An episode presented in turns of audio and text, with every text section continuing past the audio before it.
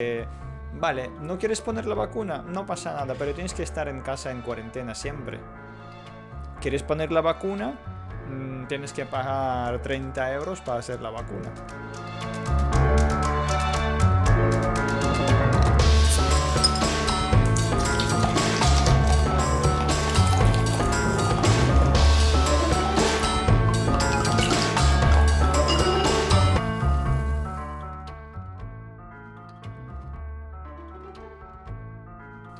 Bueno, bienvenido a la segunda temporada de Caguamas Electronas, el capítulo número uno de la segunda. ¿O es el 14 del total? ¿Cómo lo vamos a contar? No sé, eso, eso ya a la hora de subirlo lo sabremos. Eh, cuando estén viendo o escuchando esto, ya, lo, ya, ya, ya van a tener respuesta a esa pregunta.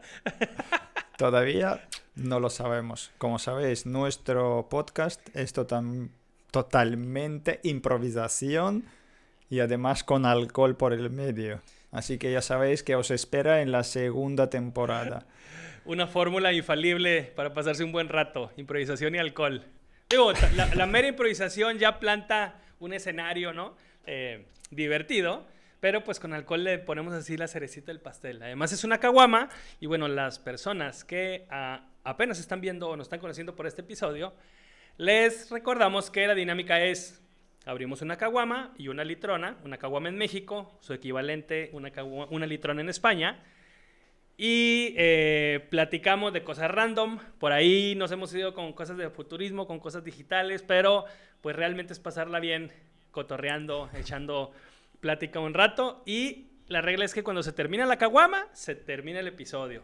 No hay cierres grandilocuentes, no hay nada. Digo, intentamos tener un, un sync con que se acabe la caguama, pero a veces se acaba en el momento que se tiene que acabar y pues nos veríamos hasta el siguiente episodio. Entonces, también parte de la invitación es tráiganse una si no tienen su caguama, pues su formato grande de litro de, litro y cacho, de litro 200, pues agarrar una cervecita, ¿no? También es como esta dinámica de eh, literal, cervezas, platicar, intercambiar puntos de vista. Si, si esto lo están viendo en YouTube, porque tenemos en eh, formato podcast, Spotify, etcétera, y YouTube. Pues si tienen algo que comentarnos sobre cualquiera de las estupideces que vamos a decir enseguida, por favor ahí echemos cotorreo, la onda de seguir, seguir, continuar la conversación. Este, y sí, como dijo Sergio, el tremendo Sergio Goncharov, a 7 horas de distancia y, ¿qué? 9 mil kilómetros de distancia también. Eh, este es el primer episodio de nuestra segunda temporada. Ya segunda temporada, algo que empezó como meramente un proyecto de vamos a conectarnos y charlar. Ya llevamos el, el, el catorceavo, empezamos el catorceavo episodio. Y la parte de improvisación creo que se va a marcar muy bien aquí. Lo vamos a poner una palomita muy grande porque no hemos planeado ni siquiera un tema. ¿Tienes algo por ahí entre manos, Sergio? ¿O podemos empezar? no hay ni un tema. Es que eh, resulta que tuvimos que grabar la semana pasada, pero semana pasada me cortaron de internet, bueno, ha caído internet, no había conexión, entonces lo pospusimos y como ha sido la semana tan rápida, al final no hay ni un tema para, eh, para desarrollar. Pero como estamos en, supongo que este capítulo va a salir ya en 2021, entonces eh, estamos a finales del año. Eh, ¿por qué no hablemos de tendencias? ¿Por dónde va todo el rollo? Tanto dentro del mundo digital donde estamos nosotros, sea diseño o si te apetece sacar alguna cosa de incluso de política, de desarrollo, de futurismo, como hemos terminado eh, la temporada anterior con temas futuristas, pero era como más global, ahora ¿qué te parece si hablemos de tendencias para este año? ¿Cómo lo ves? ¿Por dónde vamos a ir? Me parece... Nos a un futuro corto. Ok, me parece perfecto, pero no podemos arrancar sin abrir nuestras caguamas respectivas, que para eso estamos aquí. Así que, Sergio, ¿qué estás tomando hoy? ¿Qué vas a tomar? Oh, hago una acotación, igual las personas que, no, que apenas están conociendo esto, aquí no somos maestros cerveceros, no somos nada, somos nos compas que nos gusta echar una chela y platicar, pero intentamos dar algo de información y pasan cosas súper random. Entonces Sergio nos ha estado sorprendiendo últimamente con sus elecciones. Sí, a veces sí, a veces son cosas muy extrañas, pero hoy eh, voy con la cerveza clásica de aquí de Málaga, que es una Victoria. Es una mm, cerveza malagueña, y aquí te pone malagueña exquisita, y ya la tomé una vez en un, en un episodio anterior. Y lo curioso que en esa, en esa etiqueta, si lo estáis viendo, aparece un señor, pero resulta que es un alemán. Que digamos, en un logo de una cerveza española aparece eh, un alemán. Porque en años 28, bueno, esos años 28, pero es años principios del siglo eh, pasado, había mucho turismo aquí y los que montaron, supuestamente los que montaron la, la marca, estuvieron en Alemania pensando que ahí se toma mucha cerveza y en España la vino. Entonces, llegando a la vuelta aquí, intentaban de sacar la parte turística para que se empiecen a tomar cerveza. Entonces, algo, algo para ahí lo escuché, ¿no? Como una historia de por qué hay un alemán en una cerveza española, ¿no? Y un alemán, no sé si, si, lo ves. sí, sí, se ve. Eh, Muy caucásico ahí el asunto. Eh, calvo, ahí quitando el, el sudor porque mucho calor que hace por aquí. Así que es una, es una cerveza de aquí. Perfecto. Pues yo por fin le cambié porque había venido entre Tecate Light, Indio y, e Indio y que por ahí había traído algo más. Carta Blanca, que es la muy tradicional de acá Monterrey. Pero ya te había platicado, mi papá me presentó este formato de modelo especial. Normalmente se encuentran en 350 mililitros, más pequeñitas. Yo no sé cuánto tiene esta presentación, pero de que yo la conozco, tiene yo creo que menos de un mes.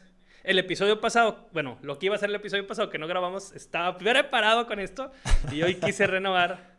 Eh, es muy sabrosa, muy sabrosa. Es, hay como una ambivalencia porque realmente es muy sabrosa, pero en la cultura general, en la modelo, una cerveza modelo va mucho como para, ¿sabes? Como los albañiles, la gente de la construcción. O sea, hay ahí como una onda rara, eh, pero más en lata, en la presentación en lata. Pero bueno, dicho eso, hoy una modelo especial cerveza, ¿esta qué es? Pilsener.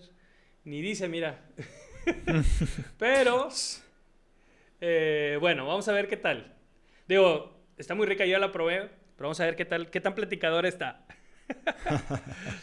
pues fíjate, en esta pone, la cerveza Victoria fue creada el sábado 8 de septiembre de 1928 por Luis eh, Franquelo en el día de la Virgen de la Victoria. De ahí es el nombre. Aquí dice, teléfono de atención al consumidor. en serio. Dice solamente, fíjate que, nunca me había clavado en esto. Digo, ahora que ya le ponemos más atención ¿no? con los episodios, pero solo dice cerveza clara. La dirección, no sé qué, cervecería modelo, bla, bla, bla. Y tu, o sea, por si te quedas ciego, Deberían de poner, deberían de poner el teléfono de atención a clientes en, en, ¿cómo se llama? En braille. Sí, sí, sí, sí. Pero bueno, entonces... Pero tú fíjate, tú has dicho que la cerveza es eh, un poco rara en formato de... Mm, no es una marca conocida, pero viendo la presentación esta, la que tiene ahora, yo lo diría que es una cerveza de lujo, ¿sabes? Que ah, está bien elaborada la... No, perdón, sí, no, claro, sí, sí, sí, la cerveza modelo es legendaria acá. Eh, esta ondita de tipo champaña es sí, o sea, no, sí, sí, y, las chiquititas, las de 350 también la tienen. No, me refiero a este formato. Es el que es relativamente, te digo, pues yo soy así borracho de años, pues, o sea, no sé si orgulloso o no orgullosamente, pero, y nunca la había visto, entonces, no sé la presentación qué tanto tiempo tenga, pero yo la conozco muy poco. Y sí, la botella, o sea, las caguamas de acá son muy estándar, ¿no? ¿Sabes? O sea, la botella casi plana y como casi las mismas dimensiones para todas las marcas, pues digo, tú has andado por acá, pero esta tiene su, como su grabado, es diferente, la sientes, o sea, sí, sí, para nada, para nada la modelo se queda abajo, ¿no? Lo que comentaba de, la, como la percepción esta de los albañiles y así es porque es como casi, vamos a echarles unos modelitos, ¿no? O sea, como por ahí. Pero, no, pero por eso te digo, es que eh, siendo en mi cabeza para albañiles, eh, fontaneros, no es nada de lujo. Sin embargo, ha salido al revés, ¿no? Ah, pero es que acá en el tercer mundo los albañiles son, son finos. Hasta los videógrafos somos finos, imagínate, que somos, estamos más abajo en producción que los albañiles. no, eso, eso es seguro, eso es seguro. Entonces, bueno, Search. Vamos a empezar la segunda temporada de Caguamas Electronas. Formalmente inaugurada. A ver, vamos a poner esto por acá. Mm. Sí. Qué semanita. Ay, la excusa, ¿no? Qué semanita pesada. Necesitaba una cerveza. y el lunes también, ¿no? Qué semanita. Ay, qué semanita. Qué semanita. Ah. Oye, bueno, arrancamos ya entonces con lo de las tendencias de este rollo. ¿Sabes que me, me, inscribí, o me registré, me suscribí, sería el término, a el newsletter de Think with Google. Thingwithgoogle.com. Si no, si no lo conocen, métanse, es una joya de información. Es un newsletter de, Google, imagínense, o sea, ¿qué, qué, ¿qué, información no va a haber ahí? Eh, cuando te registras, tú escoges también tanto las zonas, como es como pues, regional, o sea, pero regiones grandes, ¿no? Como tipo eh, Asia, Euroasia, Latinoamérica, eh, Estados Unidos, así, ¿no? Lo tienen ahí separado. Yo me registré a todos y es una locura, te llegan información. O sea, no, no tengo, no, no, no me da el tiempo para ver todo. Pero hay muy buena información en cuestión de las tendencias, ¿no? Que a fin de cuentas, pues Google incluye Google Trends y Google todas estas madres. Y lo chingón es que eh, ponen muchos papers, ¿no? Muchos de estos artículos de investigación y así. Eh, y acabo de recibir uno sobre cómo cambió la decisión de compra de las personas en todo, no nada más, o sea, lo tiene mucho en análisis, el análisis sobre la parte online, pero habla de todo en general. Y habla que eh, la parte que cambió más cabrón fue sobre la parte de en medio del proceso de compra, ¿sí? O sea, el, el, el, primer approach, ¿no? El mentado awareness, todo esto, cuando nos damos a conocer o cuando tenemos el primer acercamiento con las como marcas hacia las personas, es muy similar. De hecho, pues está más fortalecido por la cuestión de que antes podíamos considerar que muchas cosas informales estaban, o mucha información informal estaba en Internet, que sí lo es, pero la información seria o marca seria sobre todo esto, como que se solidificó, ¿no? La, la, la presencia y, y, también la confianza en esa parte. Pero en medio, ah, bueno, y la última parte, pues es ya cuando compras, ¿no? O cuando recompras. Pero la parte en medio, lo más importante que, que ven es que las tendencias son hacia, o sea, las marcas que están funcionando más cabrón son las que están conectando por medio de empatía, güey. O sea, la gente busca empatía, la gente busca que le digan, te entiendo, la gente busca, y esto siempre ha sido, pero ahorita se sumó más, o sea, yo creo que tiene que, bueno, no creo, tiene que ver con el encierro, ¿no? Con problemas familiares, o sea, vaya, así mucha, güey, no es lo mismo pasar eh, no sé, a la semana, ¿cuántas horas te gusta? Un estándar de una persona que trabaja 8 horas en una oficina, eh, son que 40 horas, 48 horas, ¿no? ¿Qué, tantas horas te quedan realmente para estar con la familia?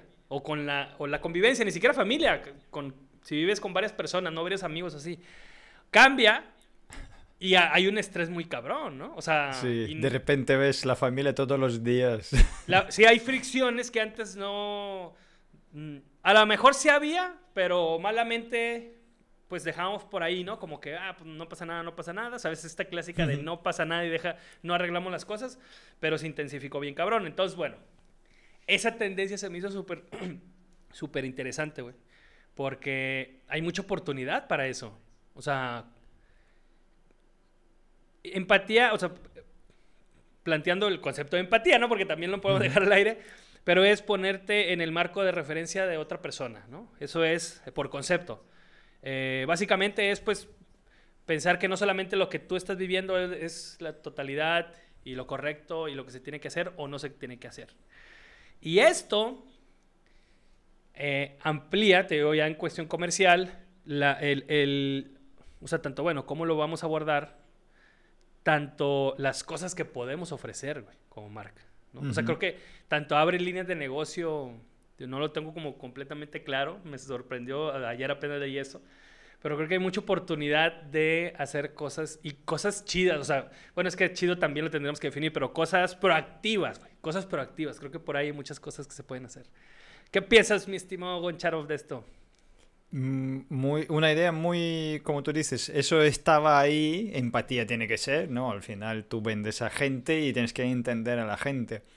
Pero tú fíjate, eh, hace, bueno, hace un tiempo un videógrafo de aquí de España, y tú lo conoces, eh, José Andrés, se puso un comentario en Facebook sobre el tema de que la Caixa, que le cobró una comisión de no sé qué sin saberlo en plan mm, precio de mantenimiento, entonces estaba cobreado, ha cerrado la cuenta, ha cambiado otra cuenta. La Caixa es, un banco, ¿no? es un sí, sí, eso. Eh, es un banco nacional bastante grande. No, no es, es privado, es caja privada, pero es eh, en nivel a nivel toda España y es un banco muy fuerte, para decirlo así, ¿no? Son como cinco marcas ¿no? de bancos, si hablamos de bancos, cinco empresas que son fuertes. Una de ellas es la Caixa. Y eh, resulta que otro día también he visto publicación de una chica que estaba diciendo en plan que le cobraron 56 euros por tres meses. Y dicen es porque ahora no tienes la nómina domiciliada pues te vamos a comprar mantenimiento. Y dice, a ver, si yo no tengo la nómina, es que no tengo trabajo. Es que en vez de ayudarme, en vez de facilitarme las cosas, ¿no? En vez de que si estamos pasando la situación complicada, eh, en vez de eh, tener esa empatía, encima me cobráis 50 pavos, casi 60 en tres meses. Sea, al año el mantenimiento me sale 250 euros. Tío, es que no entiendo. Y lo que resulta que mm, necesitaba... Eh, a ver, sí, sí, ¿no? Es que me parecía que estaba escuchando en altavoces, pero los altavoces están apagados. Eh, digo, qué raro. Eso es la cerveza. ¿eh? para... Oh. y acaba de tomarla, ¿eh? sí, ya está pegando. Hay aplausos para el corte edición. sí. Y luego em, yo tenía que abrir una cuenta nueva em, hace como dos semanas. Un viernes sobre la una de la tarde, ¿vale? Que imagináis que aquí en España mm, los bancos trabajan hasta mediodía. A las tres están cerrados. Entonces digo, bueno, tengo que hacer algo, tengo que buscar algo, me voy al 1. Me fui a tres, cuatro sucursales de diferentes bancos, pero de los bancos de nivel, es que no sé cómo son en México, pero me fui a Santander, me fui a BBVA, me fui a Caja, Unicaja y otro más, no recuerdo en todos me han dicho, mira, mm, para abrir la cuenta tienes que pedir la cita. Digo, pero si no hay nadie, si es que te pido la cita, venga, pues te, pido, dame, dame la cita. ¿no? no, es que tienes que hacerlo por internet porque ahora con la situación es, es así, así, así. Luego, tienes que traer el contrato de trabajo, tres nóminas que estás trabajando. Digo, y si soy autónomo, bueno, tienes que eh, traerme la mm, vida laboral que estás trabajando, tres últimos pagos de autónomo que estás haciendo, eh, cuánto dinero vas a ingresar, un montón de papeleo.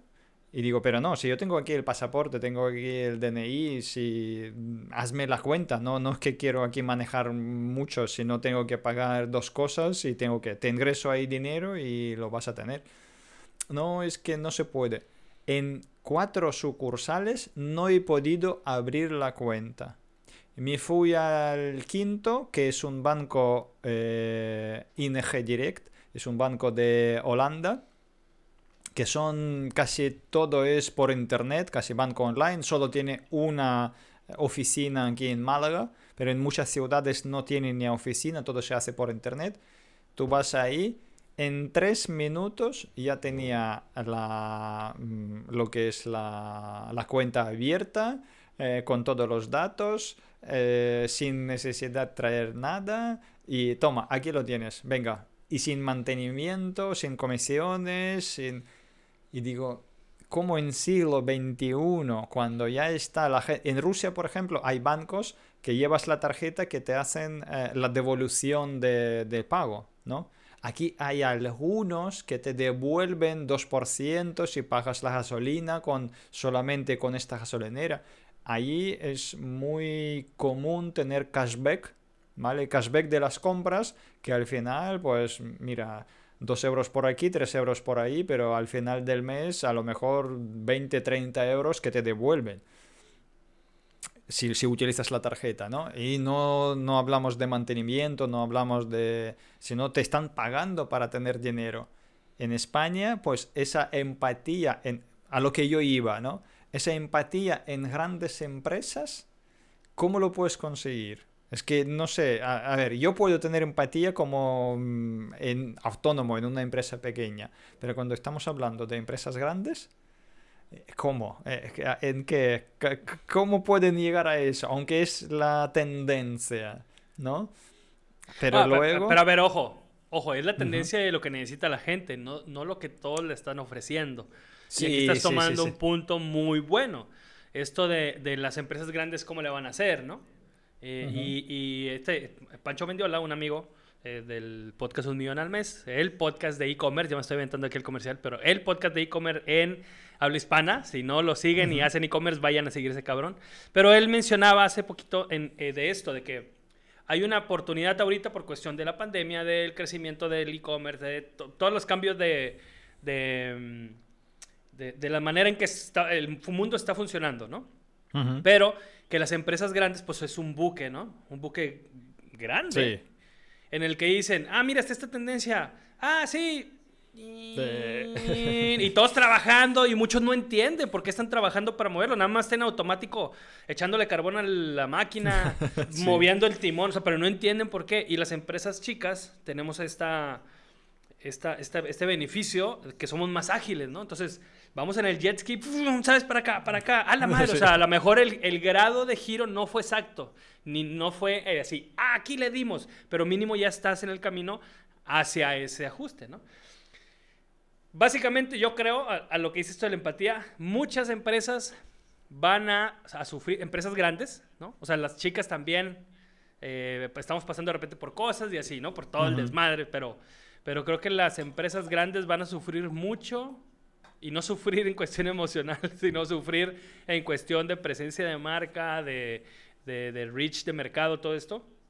Si realmente, o sea, realmente no se ponen a chingarle y, hacer cosas auténticas y hacer cosas empáticas y todo esto, ¿no? Porque, pues como dices, o sea, ¿quién va a ir a querer abrir un banco, una cuenta de banco así? No lo sé, es que no entiendo. Ahora, para abrir la cuenta, es tantas trabas para hacerla. ¿Para qué yo voy a llevar dinero en esa cuenta? Yo voy al otro banco donde me dan facilidades. Hoy en día puedes abrir una cuenta haciendo una foto con teléfono, haciendo foto de tu documentación, haciendo fotos y enviarlo por internet todo. Y tienes ya ahí la, eh, el dinero. ¿Sabes? Aquí en México hay un, bueno, en Monterrey hay un banco que se llama Banregio que sacó una, eh, pues no es como una filial que se llama Hey Banco. Tendrán como un año, año y medio. Y, y es, es esto, ¿no? El banco digital el banco digital, así, etc, Yo saqué una cuenta igual así. o sea, sacas la foto, todo lo mandas. Si algo no está elegible, te dicen, oye, no está elegible o así. Súper fácil. Estaba así, toda la aplicación sencillo. Algo pasó, no sé, no sé qué, si tendencia fraude, no sé, pero algo pasó que dieron dos pasos hacia atrás, ¿sabes? O sea, la aplicación cambió más a una aplicación de un banco convencional, los trámites también, o sea, algo, algo hay raro, no sé, eh, pero, ah, y yo quería pagar unas cosas en internet y no podía.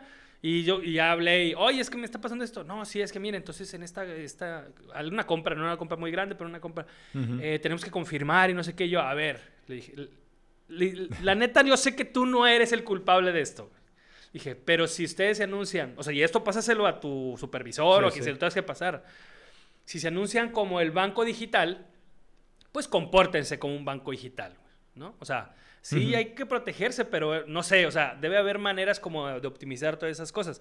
Porque la experiencia no ha sido mala, o sea, no estoy hablando más de Hey Banco, pero eh, al principio sí fue muy esperanzador. Dije, no mames, a huevo, ya no tengo que estar batallando. Sí, sí, y, y, algo, algo hubo ahí, ¿no?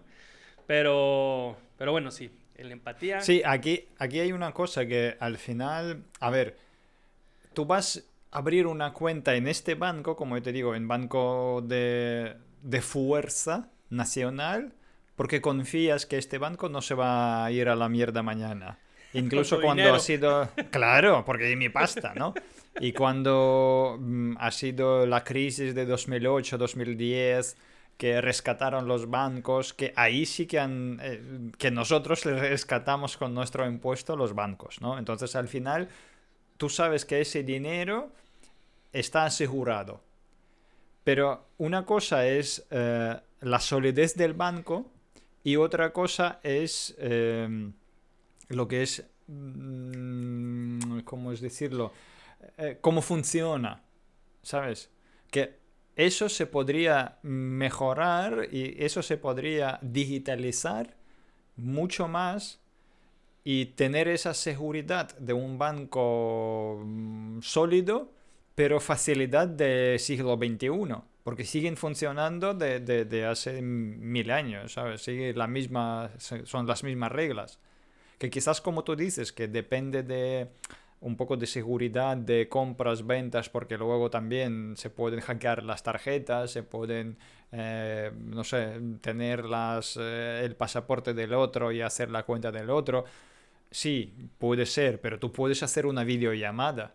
Yo qué sé, hacer una videollamada para confirmar que tú eres tú.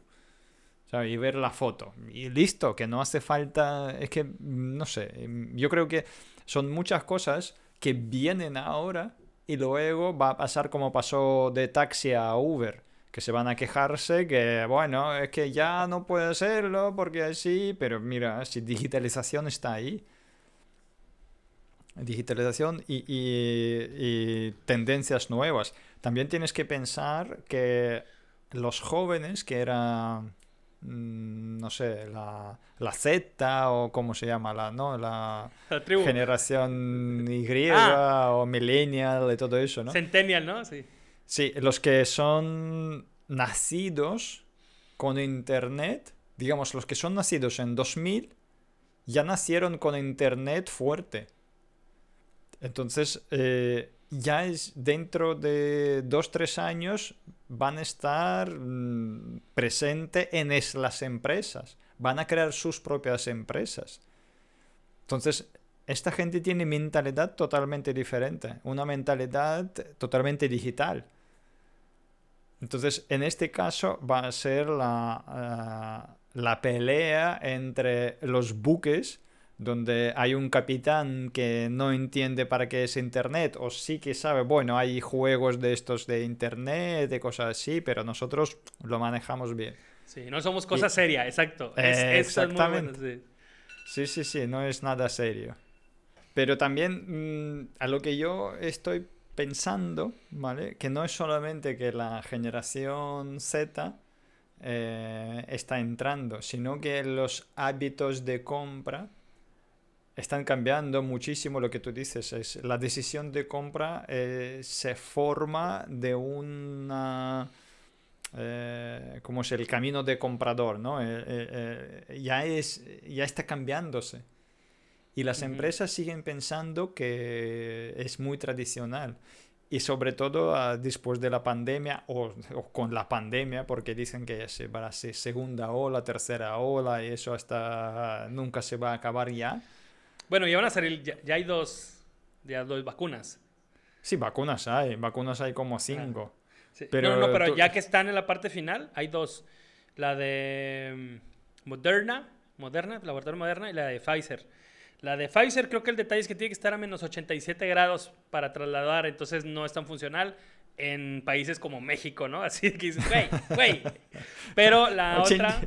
Sí, la otra, no, no, no, no, no, no me acuerdo bien cuál era cuál, pero hay una que sí tiene que estar entre 4 y 6 grados y es como que la que muchos están de que... Creo pero la rusa, la rusa está funcionando ya. Si están ya pinchándola, ¿eh? ¿Sí? Y sí. Pues ya, y- güey, ya, ya. Uh, vamos de salida. Bueno, la rusa están pinchando y yo sé que lo van a producir para América Latina y en Argentina. Fíjate, se lo van a llevar a Argentina para, para hacer la producción. Que ya hay gente de Argentina en Rusia para ver cómo está pasando. Estudiando todo el rollo. Pero bueno, eh, eso va a ser igual de... No creo que sea muy eficaz. O sea, a ver, no te vas a morir, pero va a seguir teniendo muchas restricciones. Claro. Porque al final, a ver, aquí hay una idea de eso ya vamos a desvelar un poco de las tendencias, o puede ser son tendencias, no lo sé, que hay mucha pasta por el medio, o sea, hay mucho dinero. Si tú mañana vas a decir que si te vas a Rusia, eh, puedes tener una vacuna no gratis, pero por un pequeño cantidad de dinero, tú te vas a Rusia para hacer esa vacuna. ¿Por qué no van a ver el turismo vacúnico? ¿Sabes? Eso puede ser un, un negocio para la gente, ¿vale? Claro. Y luego también, tú imagínate si eso llega a un tal punto que, vale, no quieres poner la vacuna, no pasa nada, pero tienes que estar en casa en cuarentena siempre. ¿Quieres poner la vacuna? Mm, tienes que pagar 30 euros para hacer la vacuna. Entonces, y la vacuna, al, no sé si no entendí mal, que no es que la vacuna, sino que cuando tienes el coronavirus, los anticuerpos se vive como seis meses o tres meses o algo así, que no es eternamente. Entonces Ya. necesitas hacer esa vacuna eh, cada cierto tiempo. Entonces eso, si se mantiene, al final necesitas pagar la pasta para, para que eso funcione. Entonces eso te va o tienes que ir a una reserva donde vas a vivir ahí encerrado y eh, como apartado de, de- de la gente. O si quieres salir de ahí, pues mira, pones una vacuna y te sales. La pasta. Sí, me suena muy a ciencia ficción, pero la ciencia sí, ficción sí. está basada en cosas que pudieran pasar, güey. Sí, sí, totalmente. Oye, tendencia. Acá Tendencia. en México, güey, ya se aprobó la. ah, no, bueno, no sé el término, como la anteley para hacer la marihuana recreativa, de uso adulto, Ole. le están llamando. Sí, en la, o sea, está en la Cámara eh, de Diputados, ya está aprobada, o, o sea, por mayoría como el 70%. Ahora pasa los- al Senado, creo. Hasta- y tienen hasta el 15 de diciembre. Esperemos, bueno, no, sí, este, aunque por más de que la adelantemos a los episodios y que vayamos poniendo, si no llegamos al 15 de diciembre, ya cuando estemos con esto ya sabremos, pero lo interesante aquí es, bueno, una, si, si sí sale la ley y la fabrican y todo, o sea, y la hacen pues la ley, qué bien, pero eh, se, se está interesante, güey, un chingo, de- ya- y de esto ya habíamos hablado, ¿no? pero un chingo de gente fuma, güey, chingo de Sí. gente fuma marihuana. ¿no? O sea, y no es el marihuano rastudo así, y con todo el cariño a todos los rastafaris y rastudos amigos, pero, o sea, ese, ese, esa, eh, ese, ese proye- esa proyección así social malamente hecha, eh, Sí. es cierto, ¿no? O sea, abogados, doctores, eh, igual, choferes, claro. sí, no pasa nada, ¿no? ¿Tú crees que vaya a cambiar? Bueno, ahorita vamos a tomar la parte de España, si crees que por allá haya una posibilidad, ¿no? Ya así ya en, en mercado completo. Pero, ¿crees que, digamos, en México la, la legalizan, en España la legalizan? ¿Irá a haber un cambio de mindset de las personas sobre las personas que consumen marihuana? O sea, de las personas que no consumen.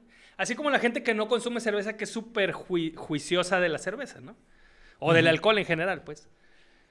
¿Crees que va a haber algo ahí que cambie? ¿Crees que, hay- crea- ¿crees que salgan o, o- o se creen tendencias de algo? O sea, no sé, por ejemplo, festivales. O, o sea, no sé, ¿no? Como cosas así, este... ¿Crees que vaya a haber algo por ahí? O seguimos como ahora de que, pues, digo, como, como todo así, cada quien si quiere fumar, fuma, si no quiere fumar, no fuma, ¿no?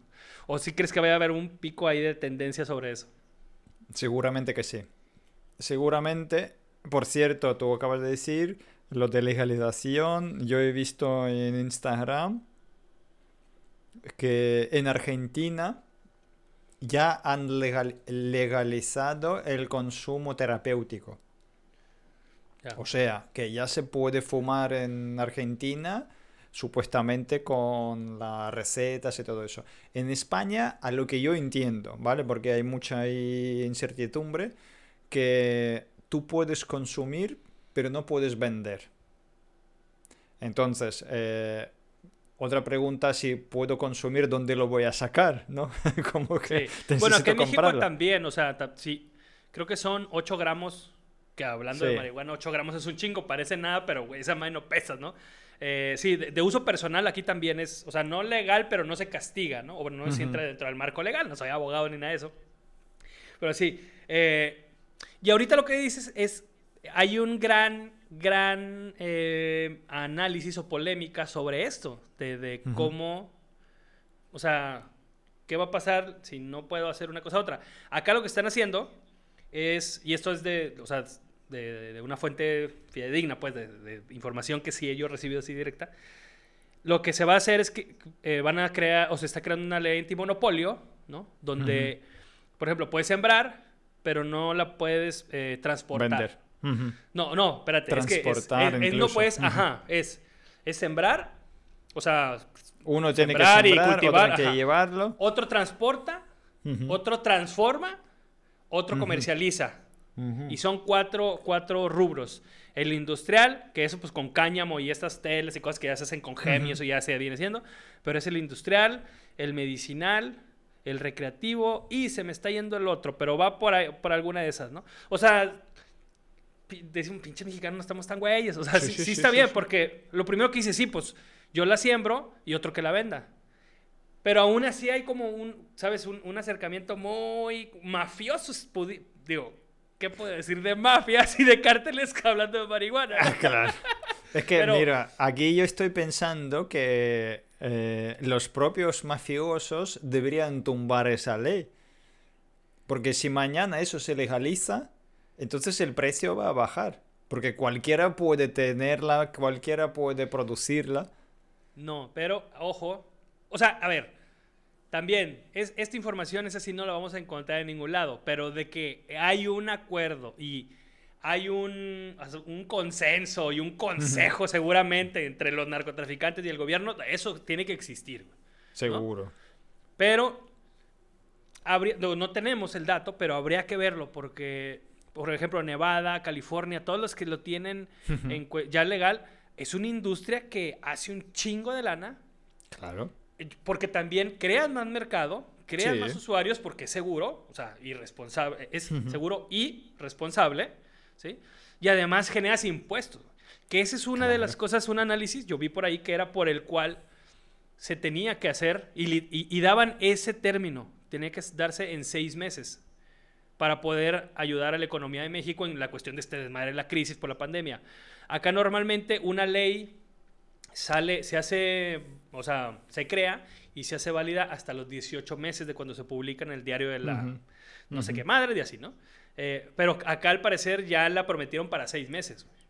O sea, si, si está algo que parecía que nadie iba a hacer, que decías, chingado, güey, si, si hay manera de generar todo, ¿verdad? Parece que lo están haciendo el gobierno y ahí la neta, si lo hacen y lo hacen bien, qué rifados, porque están haciendo las cosas como decíamos. No, no están siendo este buque eh, torpe, sino agilizando. Eh, pero sí, lo, lo, del mercado, yo creo que al contrario, güey, o sea, va, va a haber más, o sea, el, güey que era el capo, ¿sabes? Del marihuana y la madre pues ahora va a ser el, el hacendado. Sí, exacto, el hacendado empresario, de, sí, sí, y, y, salvo, o sea, es como. Ahora, estamos hablando solo de marihuana. Hay otras sustancias que aquí no es el, el, debate de si se tiene que legalizar o no, porque ya, es más cosas más dañinas, bueno, etcétera, etcétera, etcétera. Pero de que el narcotráfico va a seguir existiendo, va a seguir existiendo, ¿no? O sea, tampoco es Sí. como que ya, ah, llegamos así al mundo perfecto. No, sí, idílico, tampoco ¿no? es eh, marihuana sería el como tabaco o como alcohol. Si Ah, sí, alcohol sigue siendo una droga, Una, y O sea, una toxina, claro. es una toxina en que te cambia el cerebro y que unos se enganchan tanto que se venden sus casas y bienes y... Claro, sí, sí, sí. eh, Es que el desmadre no está en la droga, el desmadre está en tu cabeza. Claro. Ahí donde ese es el cambio. Hablando de esto, ¿será que en un futuro hagamos una, una versión como Caguamas especial, en... pero más bien como Chinita y pipas y, chinita. churros? Sí. ¿O cómo le dicen allá en España? O sea, un- acá el, el chu- el Una china, papelito. sí. ¿Cómo? Mm, Una chinita, Chinita. sí. Churros, churros y chinitas. Güey, está chido el nombre. Mira, mira, puede ser, puede ser. No, no sé cómo hacerlo, pero bueno, ya... Porque aquí todavía, yo te digo, No, no, no puedes ya siendo comprarlo. legal. Ya siendo sí, legal. siendo legal, siendo legal, ya... eh, No sé ni dónde comprarlo aquí. Es que llevo mucho tiempo sin fumar, pero, pero... Ya, ya, ya. Eh, Oye. eso- Bueno, ¿qué otra que- otra cosa? Mira, eh, por cierto, en España hay club privados donde tú puedes ser socio de club, venir a este club y ahí te pueden vender eh, para uso dentro del club. Te pueden vender una... No sé, Una onza una- o lo que- Sí, ah. sí, sí. Como Entonces- un coffee shop de... Algo parecido, Holanda. no sé, pero, pero tienes que ser socio del club. Entonces, yo ahí veo como una parte de, no sé, un vacío legal quizás, no lo sé, pero cómo lo utilizan así, de este modo, me gustaría profundizar más en ese tema, porque es un tema bastante interesante. Y yo he visto hace como un par de meses que había un pueblo aquí que quería como tener su propia eh, licencia de producirlo, en plan que eso puede también... Ah, no, no era, era no para de años, sino cuando era la crisis de, de ladrillo, ¿vale? De 2008, 2010, por ahí. Y buscaban esa fórmula de levantar el pueblo, porque todo el pueblo vivía de, de construcción, y buscar como que sí legalizar la marihuana para producirla eh, ahí como eh, para ser me- medicinal. O sea, para lo- a lo mejor producir ahí aceite, cannabis o cosas Claro. así, pero no, no le dejaron. Ya acá, esa, esta noticia la escuché así como muy, muy aislada, pero también hay un plan para echar arriba la agricultura, o sea, los agricultores, pues, o sea, como de- del total, todo va a ser por licencias y una onda así, pero en total, los que ya son agricultores y ya, o sea, no sé, en cuestión de ahí de, como sindicatos, no sé cómo lo manejen, pero ellos tienen preferencia, Ajá, sí, o sea, como tienen preferencia para poder hacer eso, ¿no? Porque también puedes decir, ah, pues esto se está legalizando para que el empresario de no sé dónde venga y ponga sus terrenos y sus sembradíos. Entonces, no, o sea, hay como un 40% reservado para las, o sea, para estas comunidades que no siembran marihuana, pero que tienen el potencial de hacerlo y crear Por eso mercado te y todo digo, eso, ¿no? por eso te digo que los propios narcos van a, a- a tener competencia, ¿sabes? De, de un pueblecino que lo está ahí haciendo y en vez de poner lechuga, mañana va a plantar marihuana. Entonces, Para eso es- claro. hay recetas Oye. distintas, hay recetas Sí, distintas. sí, sí. Oye, a ver, ¿qué otra, qué, qué otra tendencia puedes ver 2021? Otra tendencia lo de podcast. Tú has visto que el Spotify está comprando a los podcasters que son como Joe Rogan, ¿no? Eh, ¿No? Eh, Joe, eh, que está ahí haciendo podcast fuerte con gente fuerte y hacen contratos fuertes. Porque ya ven la tendencia que el, el- lo que es el podcast, ¿no? El contenido en general, que el usuario ya está eligiendo sus propios intereses. Entonces, creador de contenido cada vez es más valorado. No sé si has visto que Instagram ha anunciado que va a pagar a los medios de comunicación que van a publicar contenido de dentro de Instagram. Ah, no había visto, güey. O sea, como Sí. los, eh, generadores de contenido tradicionales, o, que, o sea, como periódicos. Exactamente, exactamente. Que no, lo- lo- el primero va a ser para, eh, tú sabes, la, la, la página esa, Buzz, Bu- Buzz, ¿no? ¿Cómo BuzzFeed, es? ajá. Bu- esa, esa, esa.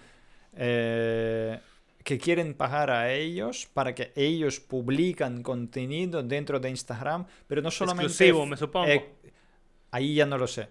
Pero que no solamente la foto, sino el texto, estudios, eh, vídeos, todo ese el contenido fuerte.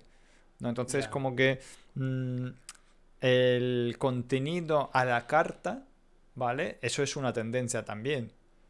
¿Vale? Si antes Instagram era solo imágenes, imágenes, imágenes, ahora con las guías, ahora con la búsqueda ah, de como la búsqueda por palabras claves, el SEO ya va a estar dentro de también lo Instagram. anunciaron que va a estar O sea, dentro el SEO general, no solamente el SEO de hashtags normal que hay ahorita. O sea, el Exactamente. SEO. Eh, eh, oh, ese sí, es un sí, sí, sí, sí, sí, sí. Sí. Ya han dicho que sí, que está ya.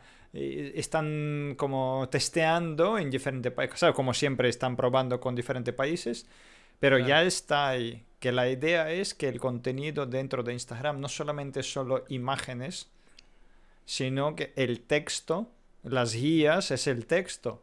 ¿Sabe? Que, que la gente queda más tiempo en- encerrados en, en redes sociales o en un sitio, ¿no? Entonces, es como que la tendencia que el contenido sea eh, a la carta. Que tú eliges qué tipo de contenido quieres consumir. Entonces ya el, el- el tradicional tele o periódicos, eso se va ya muy fuera de, de la generación Z. Hablamos otra vez de la gente que no tienen la tele o tienen la tele solo para ver Netflix. Sí. O conectar YouTube. O, sea, O conectar on YouTube, exactamente. Sí, sí, sí. Oye, e irremediablemente, esta tendencia nos lleva a la hora TikTok, TikTok. de nuestro programa, de nuestro episodio. Porque igualmente los que no Siempre. han ah, visto, o visto o escuchado alguna, alguno de estos episodios es que primero empezó de, tenemos, de sí. broma, de- después ya vimos que era una recurrencia y ahora pues ya siempre tiene que haber la hora TikTok dentro de Caguamas y Litronas Ujú. podemos estar, eh, puede ser cosas, eran cosas al principio súper estúpidas y challenge que veíamos por ahí, como el que se hacían pipís, ¿te acuerdas? En el pantalón, era como, Sí, what sí, the sí. fuck. Eh, y después El empezamos a ver cosas interesantes como monjas hablando en TikTok, pero Ajá. ahora estamos viendo ya que pues es, es, es un monstruo ya, ¿no? O sea, y lo quisieron parar, casi, casi que podemos definirlo en imparable porque lo quisieron parar en Estados Unidos, esta madre de China, o sea, no se pudo parar, ¿no? Y va a estar difícil que lo detengan. ¿Qué crees que, a lo que has visto tú, e- esto va a ser una percepción muy personal, tanto de tu parte como de mi parte, porque el algoritmo nos muestra lo que nos interesa, ¿no? Entonces, ¿tú qué con lo que estás viendo, qué crees que haya de tendencia de TikTok? O sea, tanto en cuestiones de contenido de entretenimiento, etcétera, como pues ya cuestiones de empresas o cuestiones de estrategias, corporativos, corporaciones, etcétera. Yo veo empresas eh, grandes entrando en TikTok. Yo recuerdo cuando la primera vez, hace justamente, bueno, no sé, era justamente un año, era agosto de 2019, cuando pasó un año, cuando yo me registré en TikTok. Recuerdo que el motivo para registrarme ha sido que eh, New York Times tiene la cuenta en TikTok. Digo, si New York Times no son tontos. O sea, que, que- que ellos ven bastante bien, ¿no? Entonces digo que eso es... eh, el problema es mío que yo no veo eh, que está Lo ahí. que ellos ven. Ajá. Claro, lo que ellos ven. Entonces, eh, ahí cuando yo me cambié un poco la, la idea de que tengo que hacer es, es cambiar mi cabeza. Por lo que yo veo ahora, el TikTok es una cosa muy creativa, ¿vale? De un contenido de entretenimiento muy bueno, pero también es un contenido de enseñanza, es un contenido de consumo rápido que quizás este consumo no, no te da... eh, si comparamos vídeos de YouTube, ¿vale? De 10 minutos, donde hay un tutorial donde aprendes algo, ¿vale? En TikTok quizás tú resumes esa información. Otro día he visto un, eh, un TikTok de cómo hacer fotografía eh, a las estrellas, ¿vale? Tú lo sabes, hay que poner el trípode, hay que poner la velocidad eh, de obturación lenta, pero no tampoco muy lenta porque si no las estrellas se mueven. Esa información se resume en 40 segundos. En YouTube sería un tutorial de, no sé, de 5, 6, 8 minutos, ¿vale? Para explicar todo el detalle, para enseñar dónde está cada cosa, para eso, para otro. Pero quiero decir que ese vídeo de TikTok me provoca la sensación que la persona que lo ha hecho lo sabe perfectamente. Entonces, si mañana necesito buscar en una información, no voy a ver ese vídeo de TikTok porque es muy rápido, o sea, pum, pum, pum, y si en este momento yo sé cómo se hace, ¿vale? Entonces, a lo mejor para mí eso es fácil de pillar la idea. Pero si un fotógrafo novato que no tiene ni puta idea va a decir, ajá, vale, aquí lo tiene. Pero quizás tiene un tutorial más completo en YouTube. Y lo voy a seguir para que mañana cuando voy a necesitar esa información voy a ver eh, otro tipo de, de ese autor en otros sitios. Entonces yo creo que TikTok es una buena, muy buena plataforma de posicionamiento como de marca, como de marca personal o de marca de empresa, pero necesita un respaldo o en la página web o en otras redes sociales donde se puede tener más información. ¿Sabes? Como que Sí. aquí lo veo, un resumen para decir me quedo o no me quedo, me quedo o no me quedo. ¿Vale? Este me gusta, sí, este no me gusta, este sí, este no. Eh, mm, pa- Pasándolo como entretenimiento. ¿Vale? Porque quiero, ten- tengo ahí, no sé, 5 bueno, 5 no, pero eh, 15 minutos que voy de mi casa al trabajo en un autobús, ¿vale? Me quedo ahí, pum, pum, viendo las cosas, ¿vale? Lo bueno de TikTok que no está cargado como ahora mismo está cargado Instagram, por ejemplo. La primera competencia entre Instagram y TikTok, ¿vale? Yo creo que esos son más, más o menos dos, eh, dos empresas que van a competir Más entre comparativas. ellos. Ajá. Exactamente. Entonces, Instagram está muy cargado. Instagram tiene historias, tiene el muro, tiene imagen y tiene texto. Tiene ahora- Instagram TV. Eh, Tiene, Tiene Instagram Reels. TV, tiene Reels, tiene guías ahora. Entonces tiene un montón de cosas, es como un monstruo ya, ¿sabes? Y TikTok es pum, pum, sigo, no, no sigo. no. Entonces ya O sea, sí, es- son publicaciones y lives. No hay más. ¿no? O sea, ¿Hay lives en TikTok? No lo sabía. sí. Sí, sí, sí. Nunca- No, no lo sabía, no lo sabía. Sí, ya hay, ya hay. O sea, tienes que pasar de los mil seguidores y se te activa. Ah, vale, vale. vale. Eh, y, y esta, digo, perdón que te interrumpa, pero sí, es que Sí, es sí, sí, un sí, punto bien, bien, bien. interesante, güey. Porque, eh, bueno, una, sí, yo coincido con esto de TikTok, que tiene la fuerza y todo eso. Si hicieran un SEO como más sólido, o sea, como alguna manera de posicionar más eh, sólido el SEO, o sea, la, el- la bu- las búsquedas de temas y así en TikTok, yo creo que ya le estaría compitiendo hasta YouTube, güey. Como dices, de que, a ver, no tengo 10 minutos para aprender algo, quiero algo puntual. Pum, pum, pum, pum, aquí está ya en un minuto, ¿no? O sea, en el buscador o en- en- como en el search, sí, de, de TikTok, que ese es un potencial que seguramente lo van a trabajar muy cabrón. Eh, pero sí, están los lives y lo que, la parte que a mí se, o sea, la neta sí me hierve la sangre en buen rollo y en emoción de ver qué va a pasar en tendencia, o sea, hablando de igual de Sí. tendencia, güey. Que ahorita voy a hablar de otra tendencia que se me hace una estupidez, pero es parte de las tendencias. Eh, es que eh, de- siempre hemos venido diciendo, oye, pues la- es que la, la información está, o la tecnología ya está democratizada al alcance de las personas, bla, bla, bla. Oye, que el influencer no sé qué, y el influencer no sé qué, y la, o el cre- generador de contenido, creador de contenido de esto lo otro. Esa democratización de temas, contenidos tribus, consumo de contenidos per se, en TikTok está siendo una bomba, güey.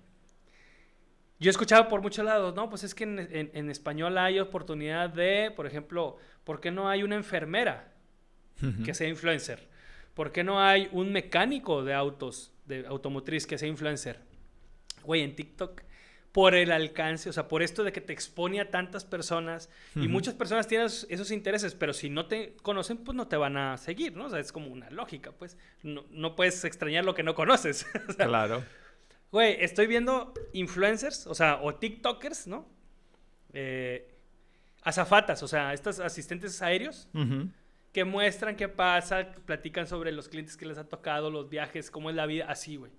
Chingo de seguidores, chingo de... 500 mil seguidores. Hay un güey, no me acuerdo ahorita el nombre, pero que es, es plomero. Plomero. Y el güey te explica Fontanero. Plomero es el fontanero en español. Sí, fontanero. Hay otro güey que es este eléctrico que, tiene su branding trabajado, super bola, pero bien orgánico, o sea, y, chingo de gente. Hay otro güey que eh, hace doblajes y es actor de, locución y así. Lalo, no recuerdo qué, que es buenísimo el vato.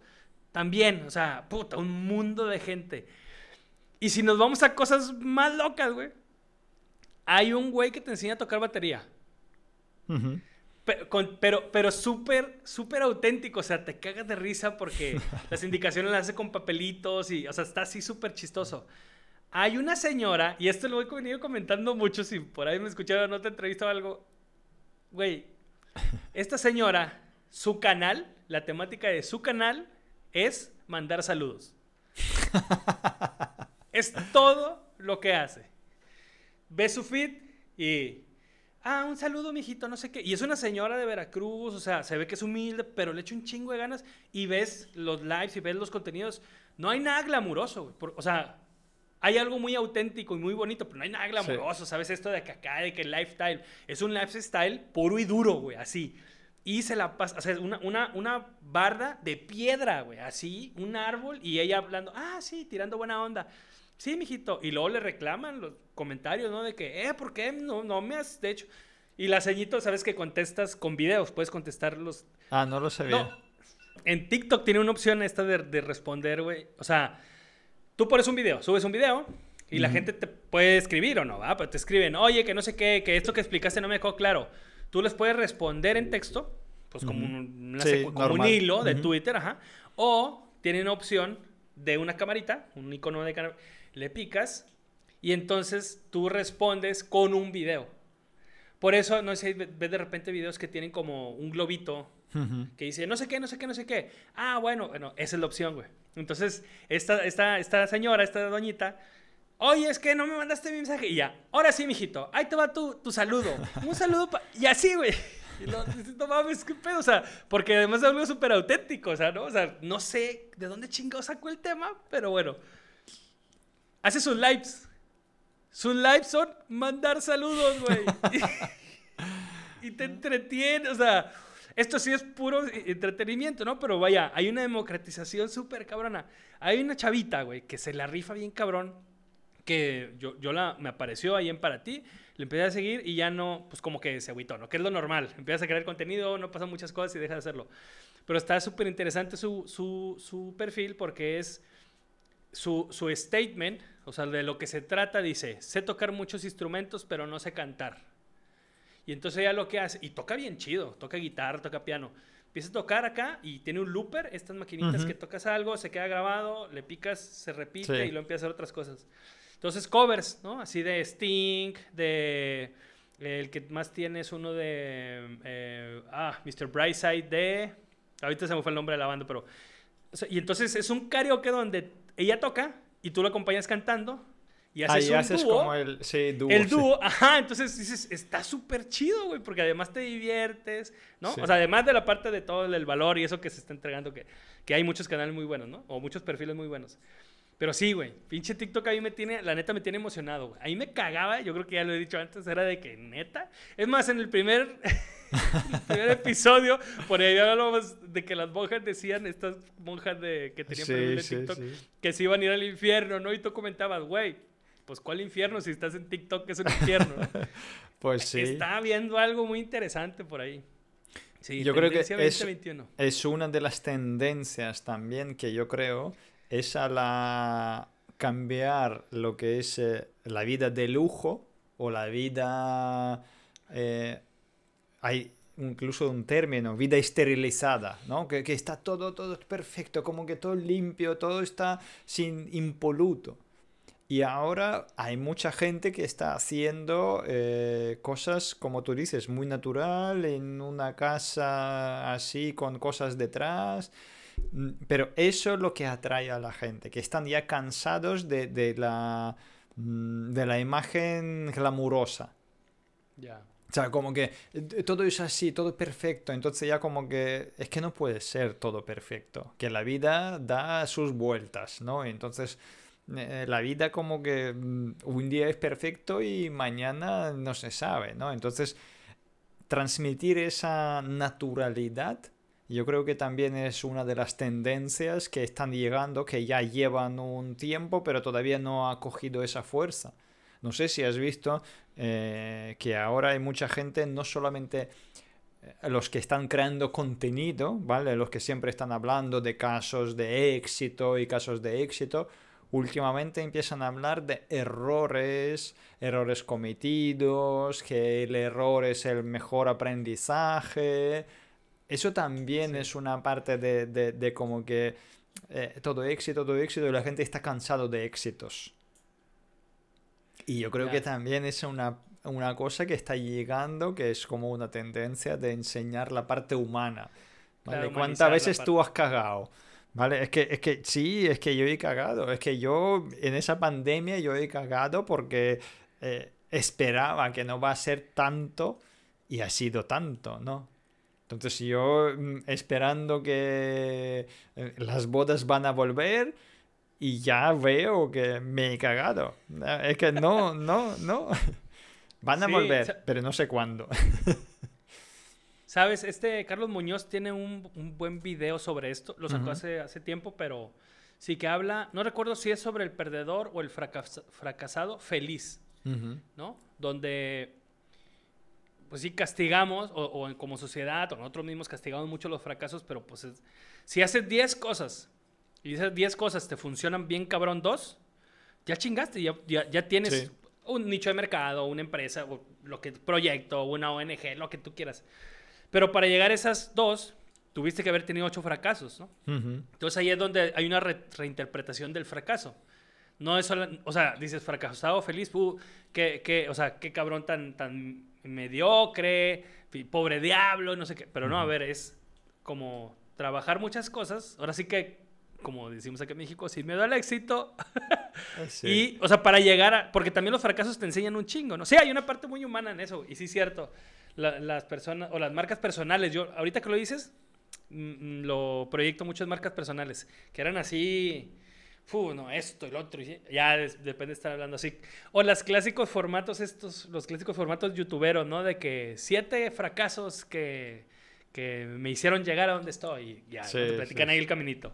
O de que cinco consejos de las cosas que no tienes que hacer, porque yo lo aprendí y así, ¿no? Sí, sí, sí, sí, sí. No, pero eso es, es como mm, una tendencia de, de, ser éxito del éxito de exitoso, ¿sabes? Al que no, no, yo soy también, soy como tú, soy más humano, soy también me equivoco, también... Eso yo creo que también mm, está llegando o está ahí. Pero claro, si vamos a coger una señora que vive en un pueblo que...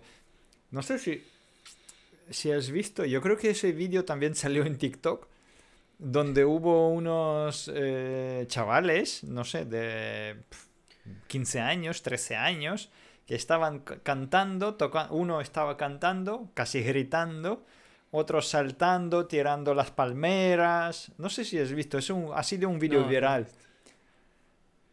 Y ahora he visto hace poco esos chicos con un eh, botón de YouTube, eso de 100.000 seguidores. ¿sabes? Estaba ahí, gracias por todos, porque vosotros.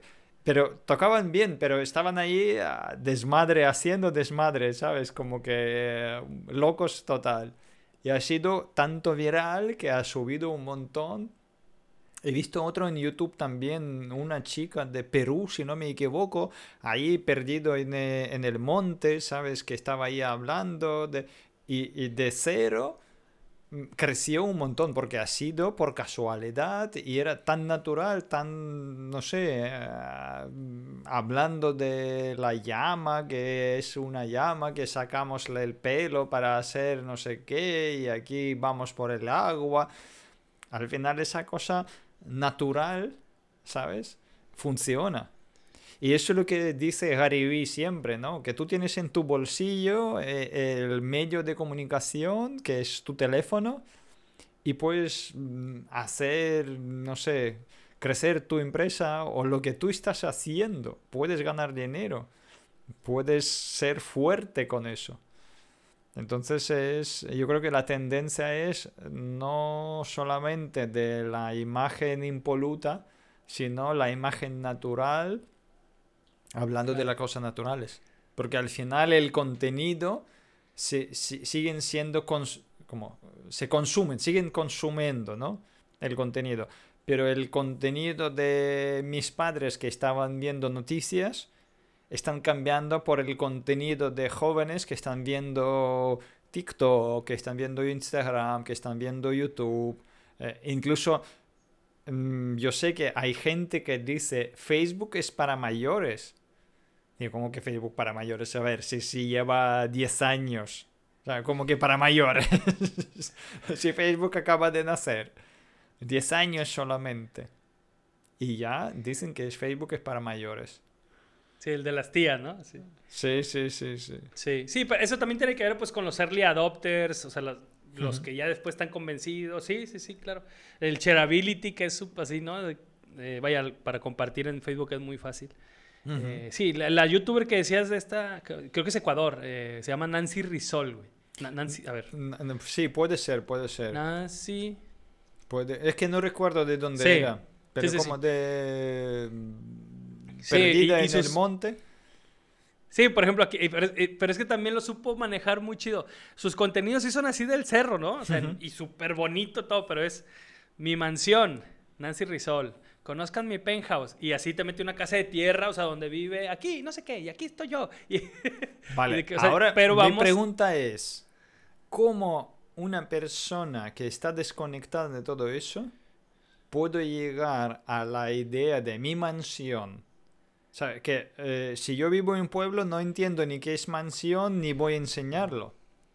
¿Sabes? ¿Hay detrás algo?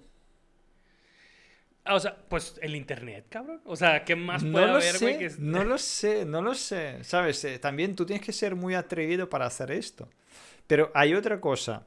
Eh, en Rusia hicieron un, una agencia de publicidad, un experimento contrataron a un señor mayor, ¿vale? Un señor mayor de tu...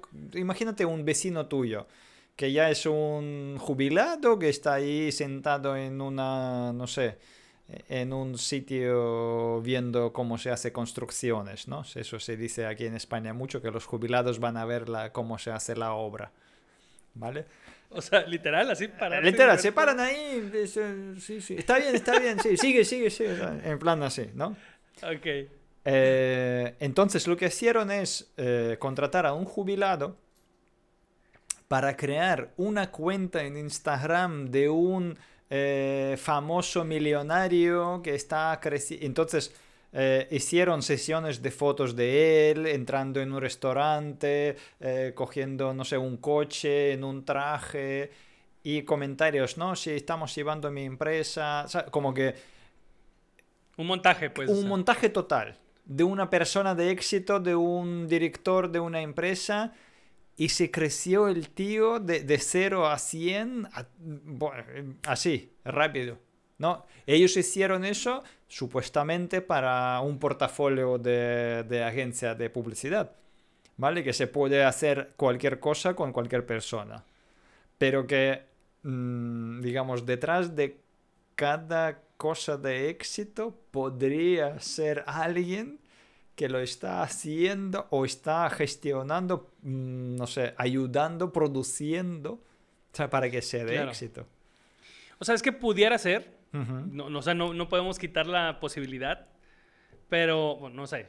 Mi olfato lo, ve- lo, lo huele tan auténtico que no, no sé, no lo vería por ahí. Pero lo que dices de la persona normal que, que creció muy rápido. Pues sí, o sea, güey, la gente nos gusta esas mamadas. Eso del, del crecimiento, de, de... Tengo un video en, en TikTok que va, no sé si por casi los 100 mil views, o sea, se hizo así Joder. viral, pero que básicamente el headliner dice es más barato hacer video marketing. güey. La gente lo ve porque dice es más barato, o sea, la gente queremos todo barato, todo gratis, todo fácil, todo de un día para otro, o sea, no queremos hacer mayor esfuerzo Sí. para nada. Entonces, ves a alguien, güey, ah, el pinche Ferrari, oh, sí, güey. Las cuentas de autos lujosos por eso crecen un chingo. Güey, ¿qué valor hay, güey? La neta, o sea, si te gustan, qué bueno, pero todo el pedo ese, ¿sabes? Ese de que te quite el aliento para poder subirte en esas chingaderas. Yo, la neta, yo estoy curado, o sea, soy inmune a eso. A mí no me, no, no me llama nada de eso. Yo el éxito lo veo de otra manera. Claro que un carro chingón me gustaría tenerlo en el momento en que sea prudente para mi éxito, ¿no? Personal, o sea, de manera yo personal. Pero si alguien hiciera un experimento tipo Nancy Rizol o tipo esta señora de Veracruz y dijera, yo soy la cabeza, ¿no? La Claro, mente maestra yo voy a hacerlo. eso, ahí sí dirías, wow. Y de hecho sí hay, sí hay casos, algunos casos hay no tan extremos, pero, o sea, de, de tanta viralidad. Pero eso de hacer crecer, güey, a una cuenta con un güey millonario o con una morra en bikini, eso, eso al chile no tiene nada de sorprendente. Y lo digo porque la gente que esté escuchando esto, o sea, ese no es el camino. Se puede hacer, es el camino más fácil, pero no, no, no va a pasar nada, güey. Hay mucha gente real y no real que crece sus cuentas haciendo esas chingaderas, ¿no? Aquí lo interesante sí es como dices, imagínate si Nancy Rizol o si la, señorita, la señora, o digo, hay mil, o el baterista este que te digo que te cagas de risa escuchándolo y aprendes cosas de música, eh, si hicieran cosas por, por estrategia, por mente así diabólica, ¿no? De, de estrategista bien cabrón, güey, qué, qué, qué aplauso, ¿no? O sea, hay que aplaudirles. Claro. Pero, pero esa madre de. O sea, las cuentas de chistes, de cosas chistosas, de gente que se cae, y las de carros y de bikinis, esas crecen solas. O sea, ahí no hay mucho que aplaudir, la neta. Y volviendo a las tendencias, te he visto registrado en Telegram.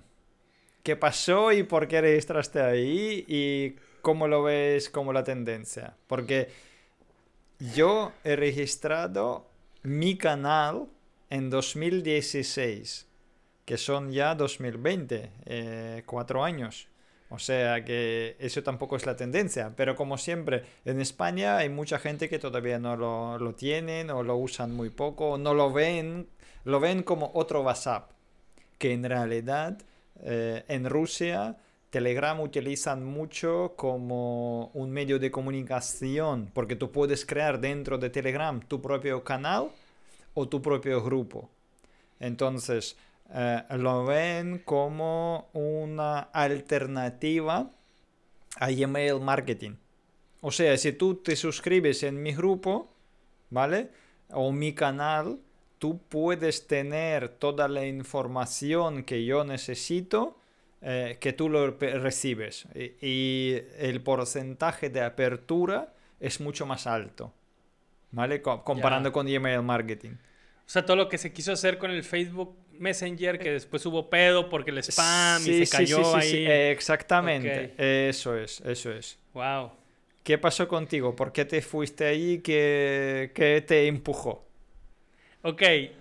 Y estamos hablando de tendencias, así que está al pedo.